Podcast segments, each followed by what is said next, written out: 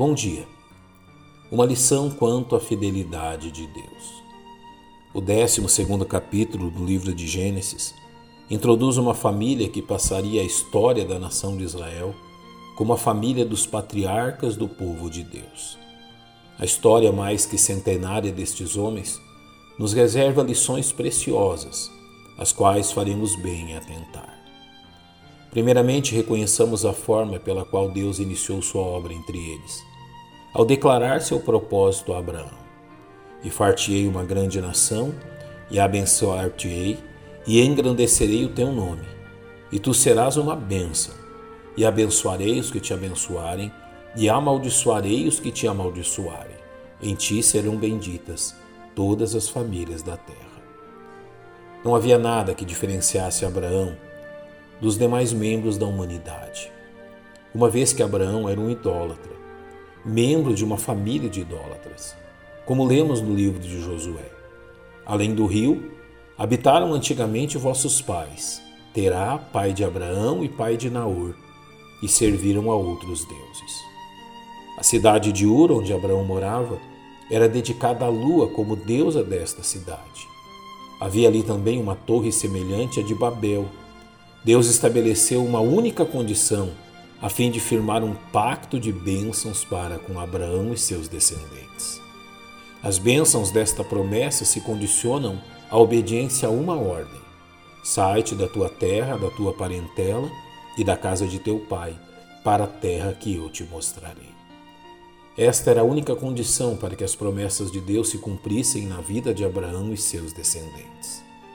É interessante observar como o relato bíblico descreve a forma como a espiritualidade destes homens se desenvolveu a partir da obediência a esta ordem. O patriarca Abraão é famoso por sua fé, sua confiança na palavra de Deus. No rol dos heróis da fé de Hebreus capítulo 11, Abraão recebe mais espaço que qualquer outro, como progenitor físico da nação judaica e o progenitor espiritual dos crentes. Porém, Devemos reconhecer que a fé de Abraão precisou ser amadurecida.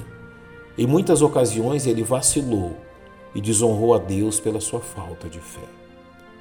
Como profeta, Abraão testemunhou que há um só Deus, e como sacerdote, adorou a Deus através de sacrifícios.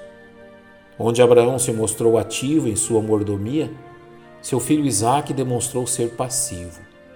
Enquanto a Bíblia fala das provas da fé de Abraão, Quase nada diz de Isaac. Nos capítulos dedicados à vida de Isaac, há muito mais dedicado às suas fraquezas do que às proezas espirituais. De forma que a Bíblia mostra que as bênçãos concedidas a Isaac eram consequência da obediência de seu pai Abraão. Jacó, o neto de Abraão, revela grandes contradições espirituais. É perceptível que Jacó valorizava as promessas divinas o fato de comprar a primogenitura de seu irmão revela isso. Porém, a forma traiçoeira que Jacó aplicava demonstrava sua carnalidade e astúcias naturais.